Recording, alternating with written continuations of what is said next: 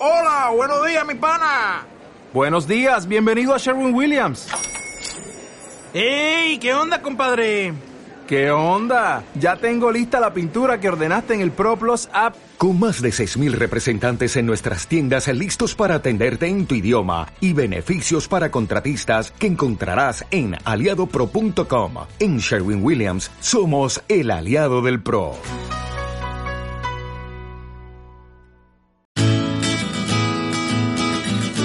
Inspiradores.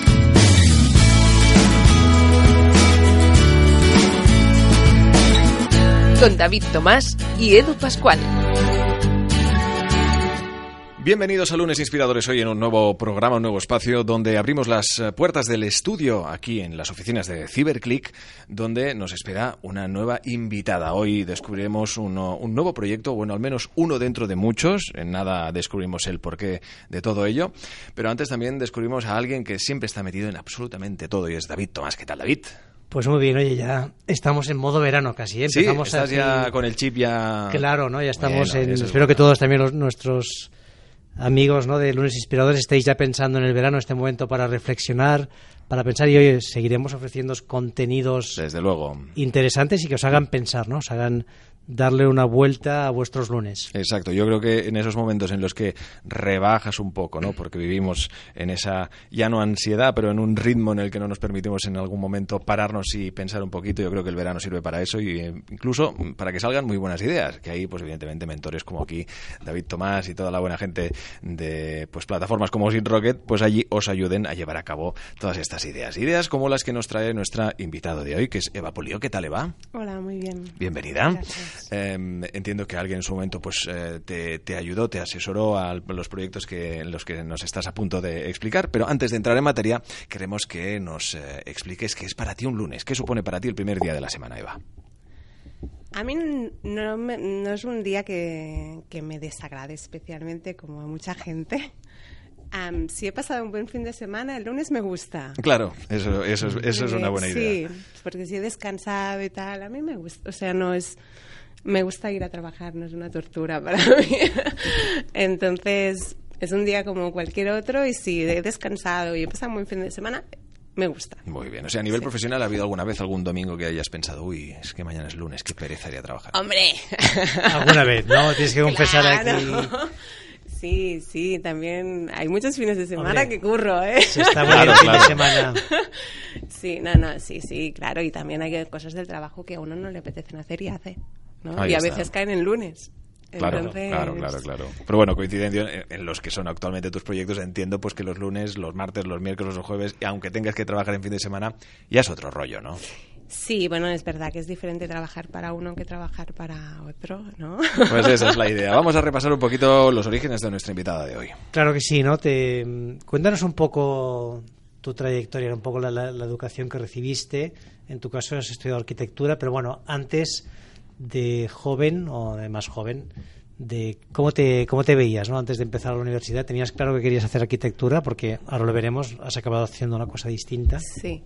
Am, no, la verdad es que, ah, bueno, sonaba un poco hippie, pero yo quería, bueno, ten- quería marchar de casa de mis padres rápido y pensé que una forma era am, estudiar ciencias del mar en Canarias. Pero mis padres me dijeron que no me iban a pagar los estudios en Canarias y que Barcelona había universidades muy buenas y que eligiera algo que se hiciera en Barcelona. Y que aquí también teníamos mar, ¿no? Exacto. Entonces am, vi que arquitectura se hacía en San Cugat también. Y dije, bueno, no es Canarias, pero San Cugat está un poco lejos De casa, ¿no? y decidí hacer arquitectura ahí, también porque siempre me ha gustado dibujar. Y pensé, mira, hago una arquitectura, me van a enseñar a dibujar. No fue el caso, pero ah, sí. O sea, pero realmente no era una vocación para ti. O sea, No. fue una, una opción de decir, oye, entre lo que hay, ¿qué es lo que quizá me pueda sí, gustar hombre, más? siempre me habían gustado las ciencias y, y el dibujo. O sea, fue un poco así, bueno, ¿qué hago? Sin más. Claro, ¿acabaste la carrera? Sí, sí, sí, sí, sí. Soy una persona muy constante. Y arquitectura tiene eso, que se tiene que Hombre, ser constante. claro, por sí. supuesto. Y sí, después también, bueno, ya mayor, cuando ya nació mi hija, me puse a, a estudiar antropología y aún no la he terminado, pero ahí está. Ahí estás, ¿no? Muy bueno. Y, mm, oye, y durante la, la carrera, ¿hiciste alguna cosa así que sobresaliera? Digas, oye, participé en algún tipo de proyecto, pues que, que era diferente o que te, gustase más? ¿O intentaste un poco decir, mira, yo voy a sacarme la carrera como puedo? No, ah, ah, es difícil hacer eso en arquitectura, el, hacer, me voy a sacar la carrera como pueda, porque es mucha dedicación, son muchas noches sin dormir. Entonces, ah, a mí me gusta, me gusta siempre la vivienda y la idea de cómo los humanos necesitamos am, delimitar los espacios o convivir con unas cómo la privacidad se va maclando entre las personas cuando convivimos. Entonces el tema de la vivienda me interesó muchísimo y, y fueron los proyectos así que con los que más disfruté. Pero empecé a trabajar como arquitecta desde muy muy temprano porque mm, quería marchar de casa. O sea, mientras estudiabas ya Sí, empezaste a colaborar. Sí, sí, a partir de final de primero segundo ya empecé a trabajar y de arquitecta, bueno, de estudiante de arquitectura, en despachos de arquitectura y entonces, bueno, combinaba las dos cosas.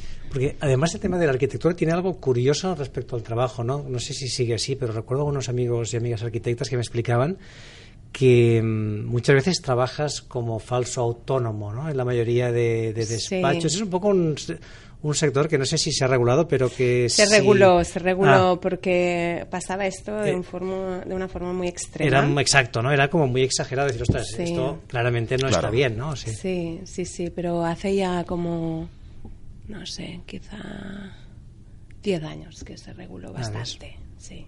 Ha Sí, mejorado, sí. bueno. Sí, y, y oye, cuando trabajabas como arquitecta, ¿no? Cuando empezaste estas colaboraciones y después cuando acabaste la carrera, bueno, ¿cuál, cuál fue tu experiencia? ¿Era algo que te satisfacía o...? Sí, después estuve ocho años trabajando, eh, o diez, ah, no me acuerdo por ahí, en Batlle Roig Arquitectas, que es un despacho de arquitectura, uno de los más grandes de Barcelona.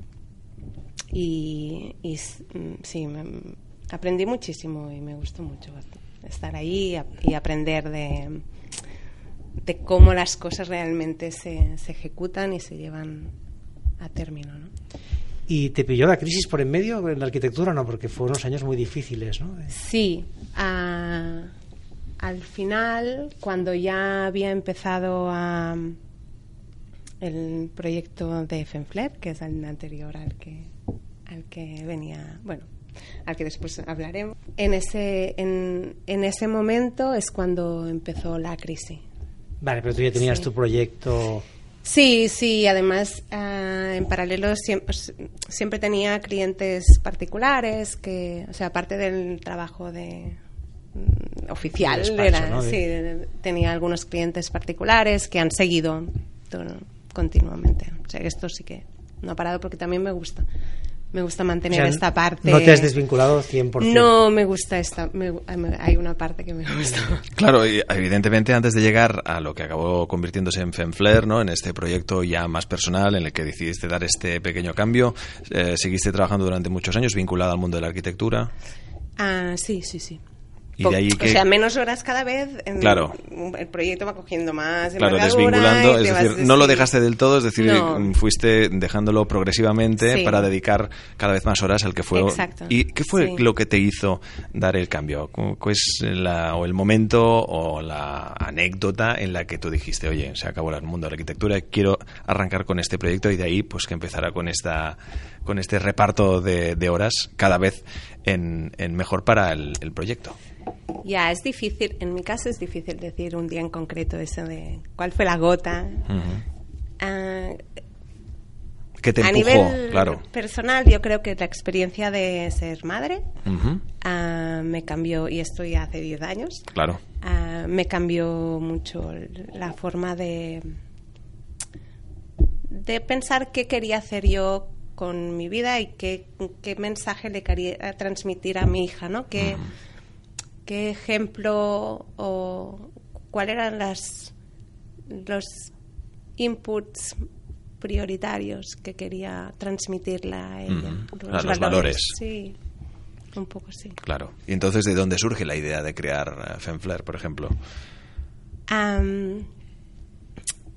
Fue la idea de, de- también mira ahora antes me preguntabas sobre la educación primaria no y en la escuela donde yo iba el tema de la concienciación ecológica era algo que para ser los 80 era muy pionero y, y siempre teníamos como esta, esta mirada.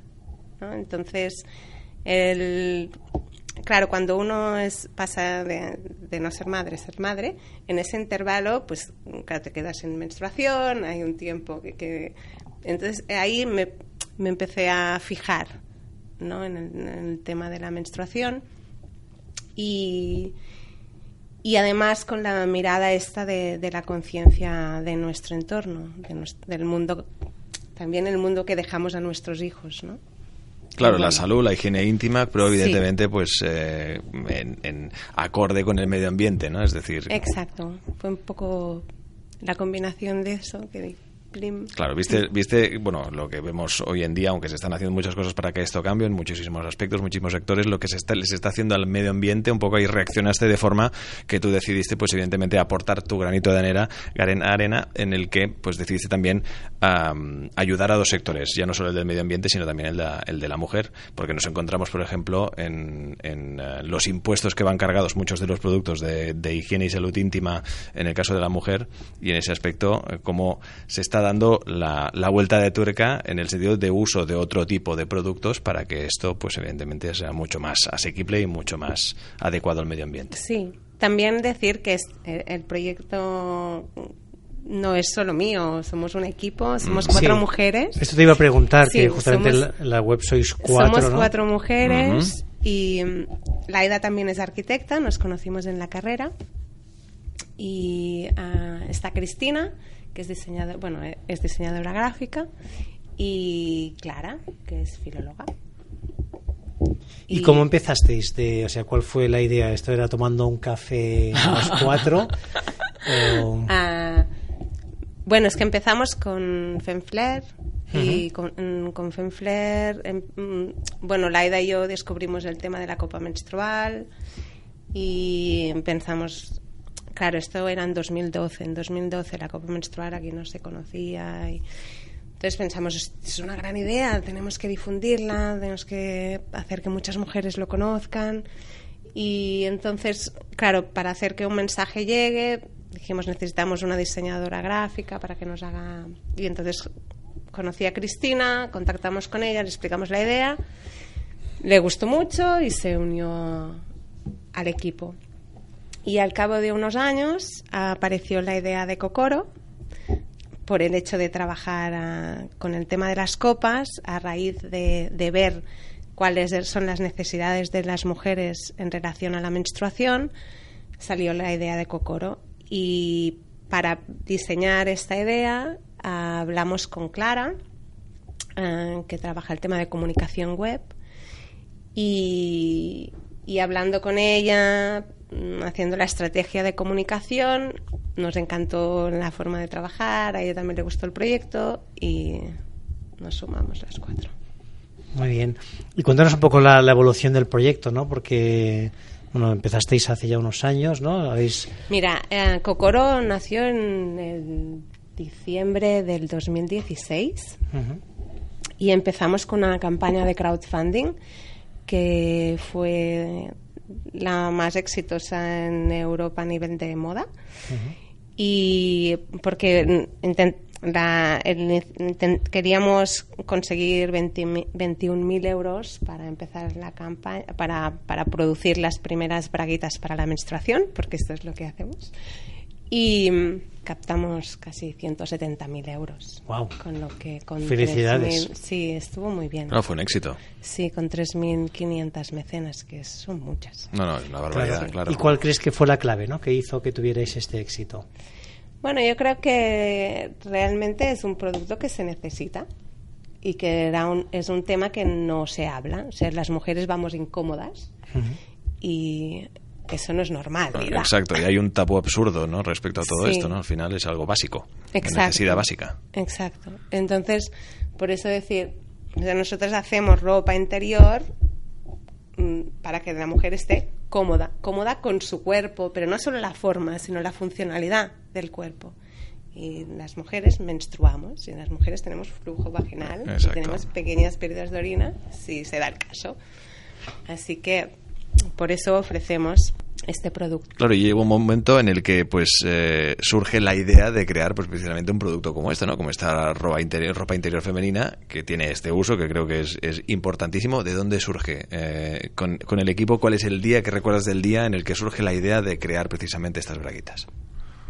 Mira, como llevábamos mucho tiempo con el tema de las copas, la copa es, es un producto que se introduce dentro del cuerpo de la mujer y que ah, va mm, no absorbe, sino que retiene el flujo, ¿no? Ah, ¿Qué pasa? Que, bueno, llevábamos mucho tiempo explicando cómo se coloca, cómo... Y, vimos que, ah, que las mujeres... aunque en, en algunos momentos utilicen un producto interno, ya sea copa menstrual o sea tampón, siempre necesitamos de un producto externo. Y digo, las mujeres en, el ciclo total, desde los 12, 10, 11, 12 años hasta los 55 o cuantos sea, ¿no? En todo ese periodo de estos 40 años, en algún momento necesitamos un producto externo, ya sea por las noches, ya sea como complemento al producto interno. Entonces, nos dimos cuenta de que sí que había un producto de- que no fuese de usar y tirar, que era la copa, pero no había un producto externo que resolviera esto, También, ¿no? que Claro, no como fuera de opción. usar y tirar. Y entonces cuando mm, nos percatamos de esta cosa tan evidente, pero que de repente fue como clinch, ah, buscamos datos y vimos que el 80% de las ventas de productos de higiene íntima son de productos externos, con lo que realmente eso no era solo una intuición de unas mujeres que están trabajando con copas menstruales, Claro. sino que, que era una constatación, ¿no? Claro. Y entonces empezamos a decir, vale, pues ¿cómo lo resolvemos? ¿Cómo encontramos una solución que cumpla con todos estos requisitos? ¿no? Claro, entiendo que fue un, un proceso largo en el que se llegó a la consecución de un producto estrella en el que confiasteis pues precisamente con el crowdfunding para financiaros. Eh, Sí, eh, tuvimos- ¿Cómo es que elegisteis como primera opción? ¿Habíais eh, pues pensado a lo mejor pues, buscar algún business angel? Ah, no. Ah, claro, eh, esto es un proyecto que nació con una... la- o sea, Fenfler es una cooperativa, entonces en el sistema cooperativo no, no hay este tipo de, de opción de inversión. ¿no? ¿Y, y erais las cuatro inicialmente o habéis incorporado más personas? Ah, con Cocoro, sí, somos más personas. Vale. Sí, Con Fenfler, pero con ¿no? Fenfler no. Que es, la- que es desde donde, de donde nace, ¿no? Exacto, sí. Entonces nace desde la cooperativa y entonces como sistema, eh, los sistemas de financiación de cooperativas son limitados. Y mm, entonces el crowdfunding era una buena, una buena solución. Ah, a partir de entonces el proyecto ha ido creciendo y, y ahora Fenfler sigue su camino y Cocoro sigue otro. ¿Y tú cómo repartes tu tiempo? ¿Dónde le pones más energía? Bueno, en Cocoro. En Cocoro, ¿no? Sí. Entiendo que, bueno, mirando un poco los datos, ¿no? Lo que decías de- del crowdfunding, yo miro la, la web, ¿no? Realmente, es, bueno, se ve un proyecto muy sólido, ¿no? Con un- Gracias. ¿no? La, la, la- Sí, sí. digamos, la- sensación que uno tiene, ¿no? Y después de- del éxito. Oye, ¿qué retos os habéis encontrado en la gestión de Cocoro? Porque entiendo que no teníais experiencia vosotras en la fabricación, ¿no? De, No, hemos aprendido de todo. Claro.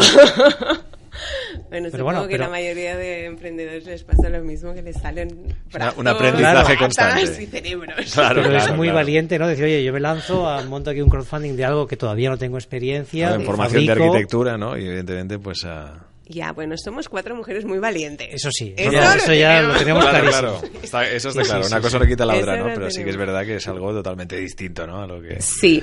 Am, también nos hemos ido acompañando de colaboradores que, que sabían hacer esas cosas que nosotras no. Y ahí también hemos tenido mucha suerte y ha sido un gusto compartir todas estas cosas.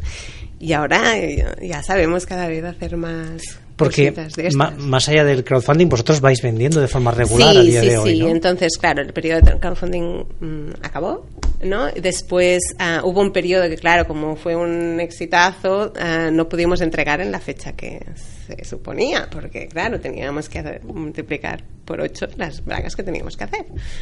Entonces, realmente no empezamos a funcionar hasta junio de 2017. Ya pasó- pasó un tiempo largo.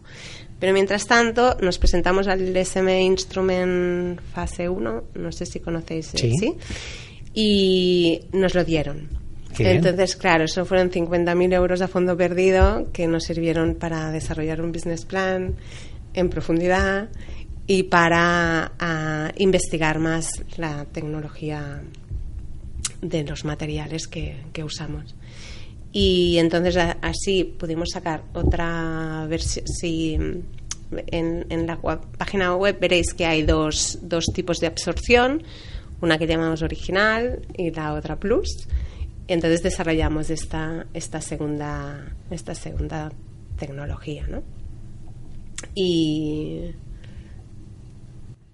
Perdón. Sí, sí, sí, sí. Estamos, estamos aquí revisando la, la página web, ¿no? Pero la verdad es que está muy bien hecha, porque además tiene un look and feel, oye, parecéis una, una multinacional de estas, eh, ¿no? Que podéis competir de, de tú a tú con cualquier compañía y lo habéis hecho las cuatro, ¿no? Aquí con un crowdfunding y consiguiendo, pues, pues que era un producto que además, por lo que, lo que nos decías, tiene una muy buena acogida, ¿no? El Sí, tiene muy buena acogida. También, por eso ahora hacemos un, un nuevo salto, ¿no? Decir, vale, ah, el crowdfunding sirvió para, para desarrollar la primera fase del producto, para ver si el producto, o sea, a nosotros nos gustaba, pero tenía que, Claro. que convencer y gustar y ver que realmente resolvía el problema que nos estábamos planteando, ¿no?